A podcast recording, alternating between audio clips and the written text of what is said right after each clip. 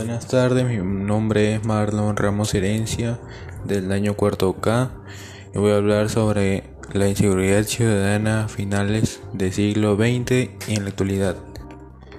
A finales del siglo XX la población vivía con inseguridad, dado a las actividades delictivas como robos locales, comerciales, industriales y bancarios, la corrupción, mafia, asaltos domiciliarios y callejeros.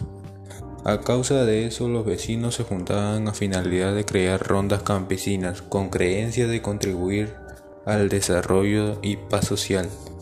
Era efectiva, pero a veces estaban expuestos. En la actualidad hay permanencia sobre eso, pero se realizan rondas por parte de policías y serenazgos. El Estado dio penalización a los que contribuían a estos actos.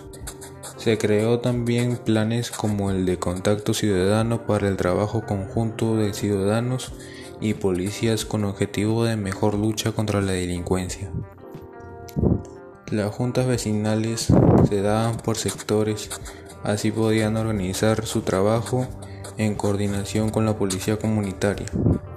Mi postura ante esto es de que a fines del siglo XX se viene tratando con la inseguridad de la población y se debe trabajar conjuntamente con las autoridades para tener más eficacia en caso de la delincuencia, así mantener la paz de la población.